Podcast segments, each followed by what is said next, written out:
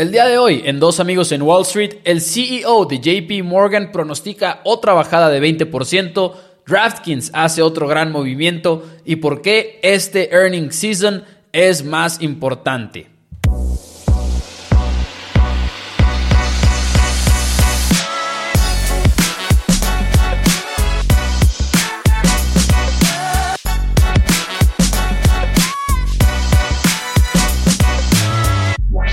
Hola a todos, bienvenidos a Dos Amigos en Wall Street. Mi nombre es Mauricio Rodríguez. Del otro lado está nada más y nada menos que JP Juan Pablo Carrillo, el gurú de las finanzas, como lo llamo yo. Bienvenido JP en este martes. Mucho de qué hablar porque se viene una de nuestras épocas favoritas del año. Y no hablo de los playoffs del béisbol ni de la NFL, hablo de earning season. Así es, ¿qué onda Pepo? ¿Cómo estás? Muy bien, ¿y tú? Qué bueno, qué bueno. También muy bien, así es. Eh, se viene una semana y un par de semanas muy, muy importantes. Como tú decías, ya empieza earning season y arranca mañana. De hecho, mañana eh, PepsiCo da este el inicio a estas earning season y luego después vamos a tener a, a Delta, a Taiwan Semiconductor el jueves y los bancos, los bancos BlackRock, Citi, JP Morgan Chase, Morgan Stanley. Exacto, exacto. Y luego ya después el lunes, este, ya nos vamos con, con Bank of America y algunos otros, pero eso ya se los diremos el siguiente episodio, cómo les fue a todas estas empresas. Pero, ¿qué está pasando ahorita? Eh, el mercado está loco, o sea, hay una volatilidad increíble que fui testigo hoy, Pepo, en, en uno de mis trades. Eh, no me, eh, Laura no me dejará negarlo. Ella fue parte del drama, como estaba desquitándome ahí un poco, porque aposté en contra del mercado hoy en, hoy en la mañana, porque empezó a bajar. El, el, el, el mercado empezó a bajar, es, iba como en menos 1%, y Yep. luego de la nada, Pepo, ¡fum! empieza a subir pero no, no cualquier subida, o sea, subió hasta más de casi como al punto 8%. O sea, imagínate pasar de menos 1% a punto 8%, y estamos hablando que es un trade apalancado, o sea, en el Standard Poor's, en el EP SPXU, que es el Standard Poor's apalancado a ley por 3, pero apostando que va para abajo. Y claro que ahí yo estaba viendo mi dinero siendo evaporado. Y al final, el mercado en la última hora empezó a bajar drásticamente de nuevo. Y ya al final vendí con ganancia. O sea, llegué a estar por lo apalancado en menos casi 10%, Pepo. Uh, Y corregí toda esa ganancia y cerré, cerré positivo. Cerré con, ¿Cuánto? con eh, eh, ¿de qué? O sea, ¿cu- ¿cuánto cerraste positivo? Porque estoy viendo, eh, me da curiosidad porque estoy viendo ahorita aquí la, la gráfica del Standard Poor's. ¿Qué fue lo, lo más bajo que llegó a, a estar el Standard Poor's? Creo que como menos punto .50, si no me equivoco, sin apalancar. Creo. No, eh, eh, menos pun- lo, lo max que estuvo abajo es menos 1.2. Ok. Yo compré en menos punto .7, subió hasta punto .8 y llegó a bajar otra vez hasta menos 1 punto algo. Enfermo. Eh, y, y cerró en punto 65, menos punto 65. Y aquí, en serio, Pepo, es muy, muy curioso. Si ustedes dibujan una línea en los 3.585 puntos del Standard Poor's, ves que esa es la línea. Es la línea más importante del universo porque esa línea no se ha roto. O sea, se rompe en el intradía, pero sigue cerrando eh, positivo. Sigue cerrando, bueno, no positivo, pero sigue cerrando arriba de esa línea. O sea, creo que el mercado está bien, está oscilando ahorita entre los 3.585 y los 3.640. Está oscilando en ahí, decidiendo qué vamos a hacer. Vamos para arriba, ya tocamos fondo. Ahorita estamos en un soporte importantísimo. ¿Qué es lo que va a pasar? Mañana creo que va a ser el día en el que ahora sí todo para abajo. donde nos vamos para abajo, mañana o pasado, porque mañana se presenta eh, la inflación de los productores, eh, por ejemplo, pues de las empresas, cuánto les, cuál es su inflación de ellos, y el, el jueves va a ser la inflación de los consumidores. Se espera 8.1% de inflación anual. Veremos qué pasa. Si es arriba del 8.1%, nos vamos, pero para abajo, feo, feo, feo, feo. Y aparte, mañana son las minutas, Pepo. Las minutas de la Fed.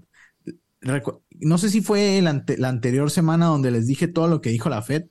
Básicamente esas son las minutas. Creo que sí. Básicamente esas, básicamente esas son las minutas. Este, pongan mucha atención en eso. No se dejen engañar con que va a haber un, un rebote, que la Fed va a cambiar de, de política y se va a ir más, este, menos restrictivo, que va a bajar las tasas. No va a pasar eso. No va a pasar eso. Y sé que muchos tienen, ya no tienen fe en la Fed.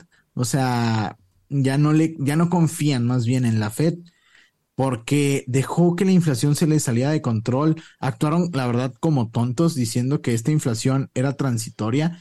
Yo sé que no tienen eh, eh, eso en, yo sé que tienen eso en mente y que de tontos no los bajan y por eso quieren creer que la Fed va a cambiar su discurso y va a bajar las tasas, pero no es así. La Fed lo único que está haciendo es despertando. La Fed ya tomó conciencia y, esto, y los, las tasas se van a quedar ahí mucho tiempo. La van a subir punto 75 el siguiente, el siguiente mes, en noviembre, y otra vez punto 5 en, en diciembre. O sea, alzas todavía quedan. Por favor, vean el anterior episodio que es, creo que clave, clave, clave, clave de lo que dijo Jerome Powell. No se dejen engañar. Y creo que mañana o pasado, Pepo, se va a romper esta, esta línea, este soporte de 3.585 puntos del Standard Poor's y nos vamos, no sé a dónde. Yo creo que vamos a topar hasta los 3.382, que fue los niveles antes de pandemia. Ya estamos muy cerca, o sea, estamos muy, muy cerca y me pone no sé, o sea, está, está interesante. Eh, estoy, estoy nervioso, estoy emocionado por invertir. Eh, es una, es un gran momento para invertir. Sí, la verdad es que es un, es un momento en el cual ya empezamos a ver incluso en las noticias el término de bear market, porque en un momento el día de hoy incluso llegó a estar el 20% abajo el Standard Poor's 500 de su pico reciente, lo mismo para el Dow, em, me parece que incluso el Nasdaq también, según lo que estaba leyendo en el Wall Street Journal ahorita hace unos momentos, eh, ya estamos en esa parte en la cual se empieza a escuchar bear market, y luego ahorita mencionabas de los reportes de inflación, mencionabas las minutas de la Fed, y también es, como mencionábamos ahorita, ya los primeros reportes eh, trimestrales, los earnings season, que ahora sí se espera que se muestre un poquito más de cómo le ha pegado a cada una de las empresas también, porque incluso eh, leía yo una frase de, no me acuerdo la verdad de, dónde, pero como que de una firma de, de inversión que decía en el primer trimestre todo bien con los reportes. En el segundo trimestre también, o sea, las ganancias incluso llegaron a sorprender en términos generales, pero ya en el tercer trimestre es cuando se espera que empiece ese cambio, ¿no? Que ya empecemos a ver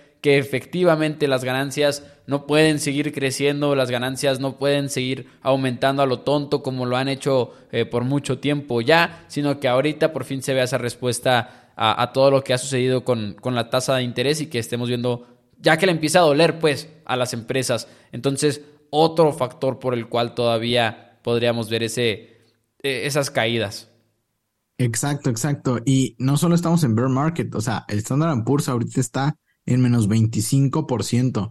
El Nasdaq ahorita está en sus niveles más bajos de hace dos años. O sea, la tendencia es bajista claramente. Y esto, al parecer, no sé cuándo vaya a acabar. O sea, el Nasdaq está en menos 35%.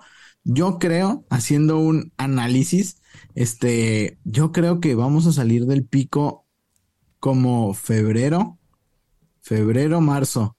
Yo creo que va a ser el suelo. Uh. Eh, febrero, marzo va a ser el suelo Y, o depende de qué tan rápido lleguemos, porque esto es lo que dijo este James Dimon, porque esta semana por fin parece que la gente está asimilando lo que se viene para la economía en los próximos meses, como que de la nada despertaron o tal vez ahorita es cuando quieren generar el último pánico. Ahora, ¿quién es James Dimon? Eh, ok, James Dimon es el CEO de JP Morgan, el banco más grande de Estados Unidos y una de las personas más importantes en el mundo financiero. Cuando él habla se debe de poner atención porque él es pues, de los banqueros, eh, creo que es el mejor banquero, para mí el más reconocido en todo este tema. ¿Y qué fue lo que dijo él? Él dijo, de hecho, ayer, el, lunes, en una entrevista, que ahorita la economía de Estados Unidos le sigue yendo bien, como tú dijiste. Ahorita las empresas eh, no les está yendo tan mal, o sea, sí, sí está desacelerando, pero no se están viendo tan mal. Eh, que la, ahorita la economía está bien. Lo vimos en los reportes de empleo, 3.5%, o sea, aún no estamos en ese nivel de pánico total, pero lo vamos a estar. Eso no quiero que haya ninguna duda. Ahorita estamos más o menos, pero es sin duda que vamos a estar mal. Y él básicamente dijo que espera una recesión, por fin, una recesión de seis a nueve meses. Eh, para mí ya estamos en recesión. Bueno, ya estamos en una recesión técnica que es cuando baja dos, dos, dos trimestres consecutivos la, la, la, economía de un país, el PIB.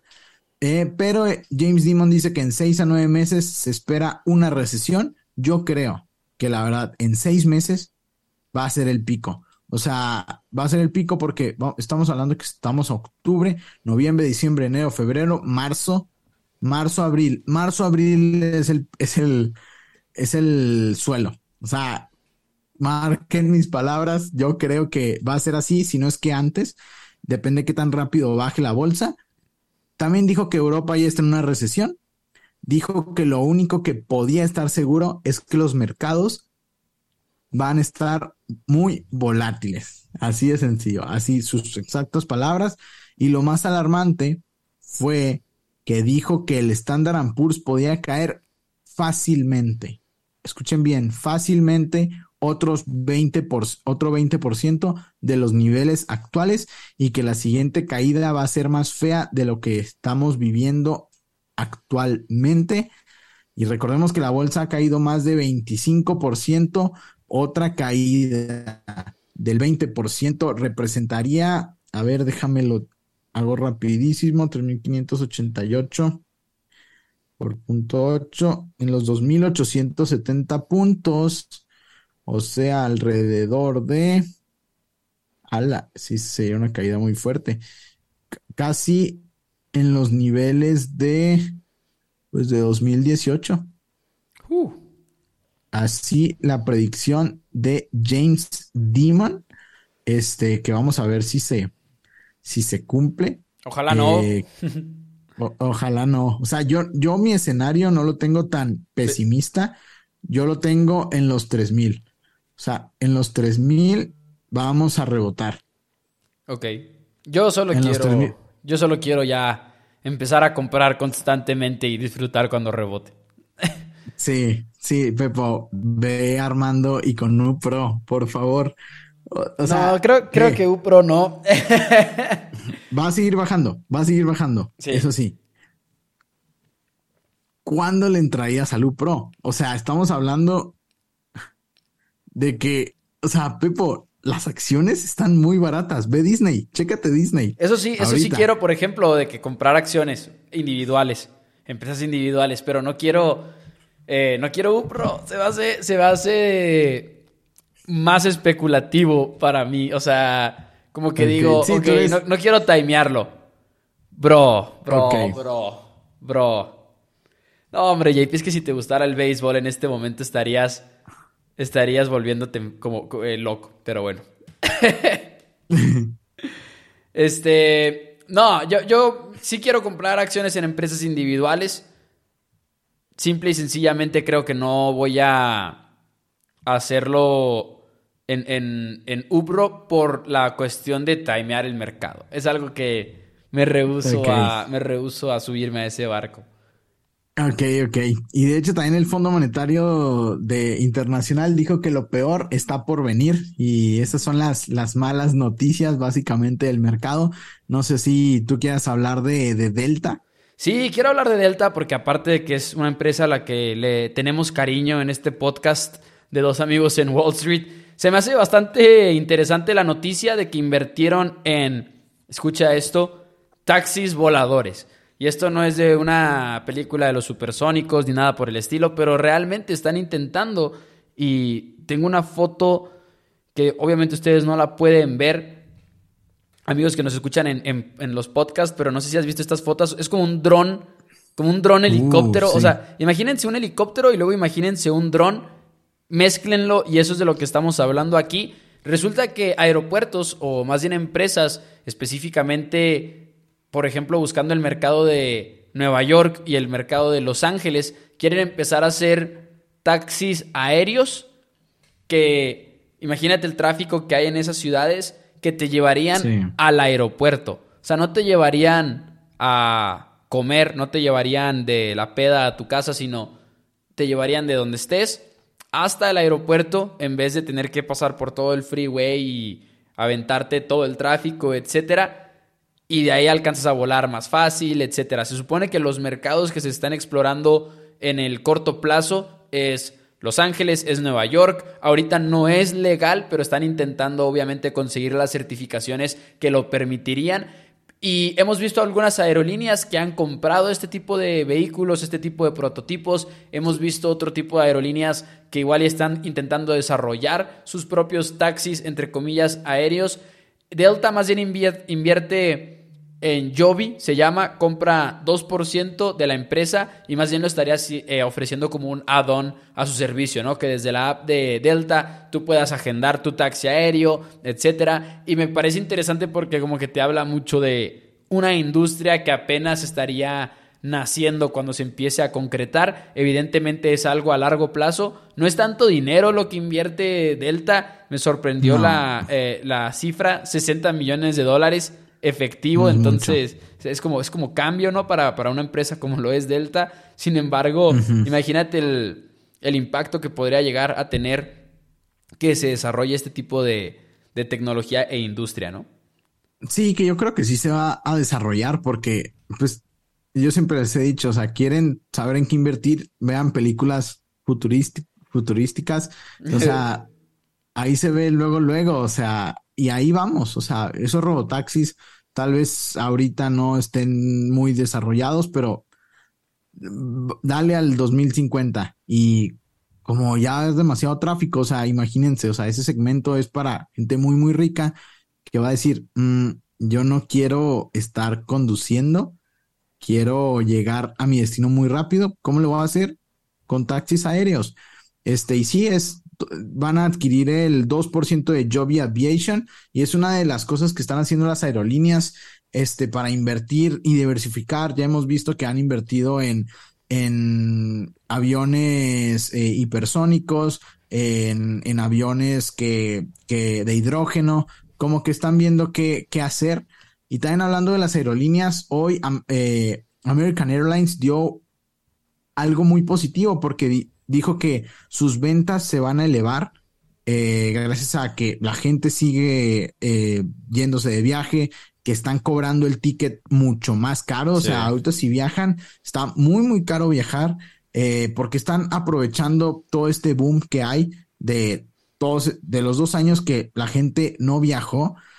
Y la verdad, ahorita se me hace excelente oportunidad para invertir en las aerolíneas, tanto a corto plazo como a largo plazo y ahorita las vimos despegar poquito y creo que es una muy, muy buena oportunidad y Delta presenta resultados el martes y te aseguro que va a sorprender a los inversionistas y van a ir para arriba.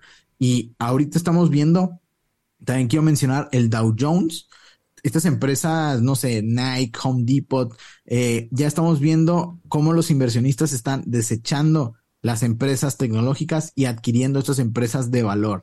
Ahora el value va a ser el nuevo mejor amigo Así que encuentren las acciones value porque las acciones de valor, porque esas son las que se van a ver beneficiadas. Según yo, estoy viendo esa transición. O sea, se ve muy claro. O sea, el Dow Jones cerró positivo y estuvo en la, estuvo hasta un 1% arriba el día de hoy. Eh, la gente está queriendo poner su dinero en cosas más tangibles, en, negocios que vayan a dar más dinero. Este, y también quería hablar de DraftKings. Échele. Que, Draft, que DraftKings, la verdad, noticia muy, muy interesante, porque según un reporte de Bloomberg, la compañía podría convertirse en el patrocinador oficial de la cadena deportiva más grande del mundo. ESPN, propiedad de Disney. Creo que este es un deal muy, muy bueno.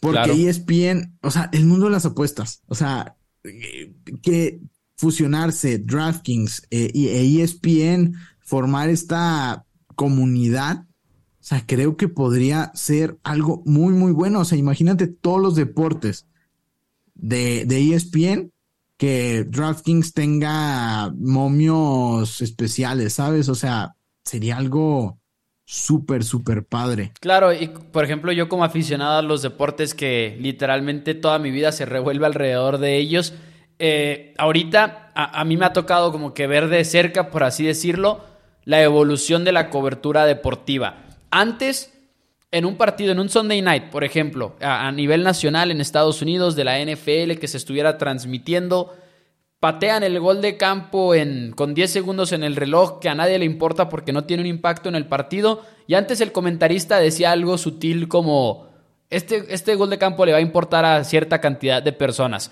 refiriéndose a los que lo traían apostado con la línea o a los que traían las altas y las bajas. Eh, pero era un comentario muy sutil y no se hacía una distinción específica de las apuestas, ¿no? Ahora, con la legalización a nivel federal de las apuestas en Estados Unidos, que todavía hay estados que faltan, pero cada transmisión hablan de las apuestas, cada transmisión tienen la línea, incluso en la tirilla, por cuánto es favorito, el over-under, que todo eso lo puedas presentar y aparte decir, como cuando ves la pelea del Canelo, ¿no? En, en ESPN y que dicen, ahorita si la apuestas a Canelo a ganar, te paga tanto la pelea el poder tener eso en, todos los deportes, en fútbol americano, en béisbol, en UFC, en lo que sea, por ejemplo, que ESPN tiene a UFC como su, como, como, pues es, donde se transmiten las peleas ahorita de UFC y antes de cada pelea te aparece el momio de cada pelea, que te den esa opción de ve y apuesta a DraftKings, es genial, ¿no? Es obviamente una oportunidad única para, para esta televisora y para la casa de apuestas además que ha sido muy agresiva en su publicidad, desde podcasts chiquitos hasta, hasta grandes eh, podcasts. Tenemos a, un ESPN que está, a un DraftKings que está intentando patrocinarse en todos lados, FanDuel también, eh, BetMGM, se están intentando patrocinar en, todos lados y, no nada más eso, sino no les importa la exclusividad, con que los ofrezcas, con eso tienen. Sí, sí, sí. Por ejemplo, eh, cuando anunciaron la noticia, eh, el viernes, me parece, subieron 6%.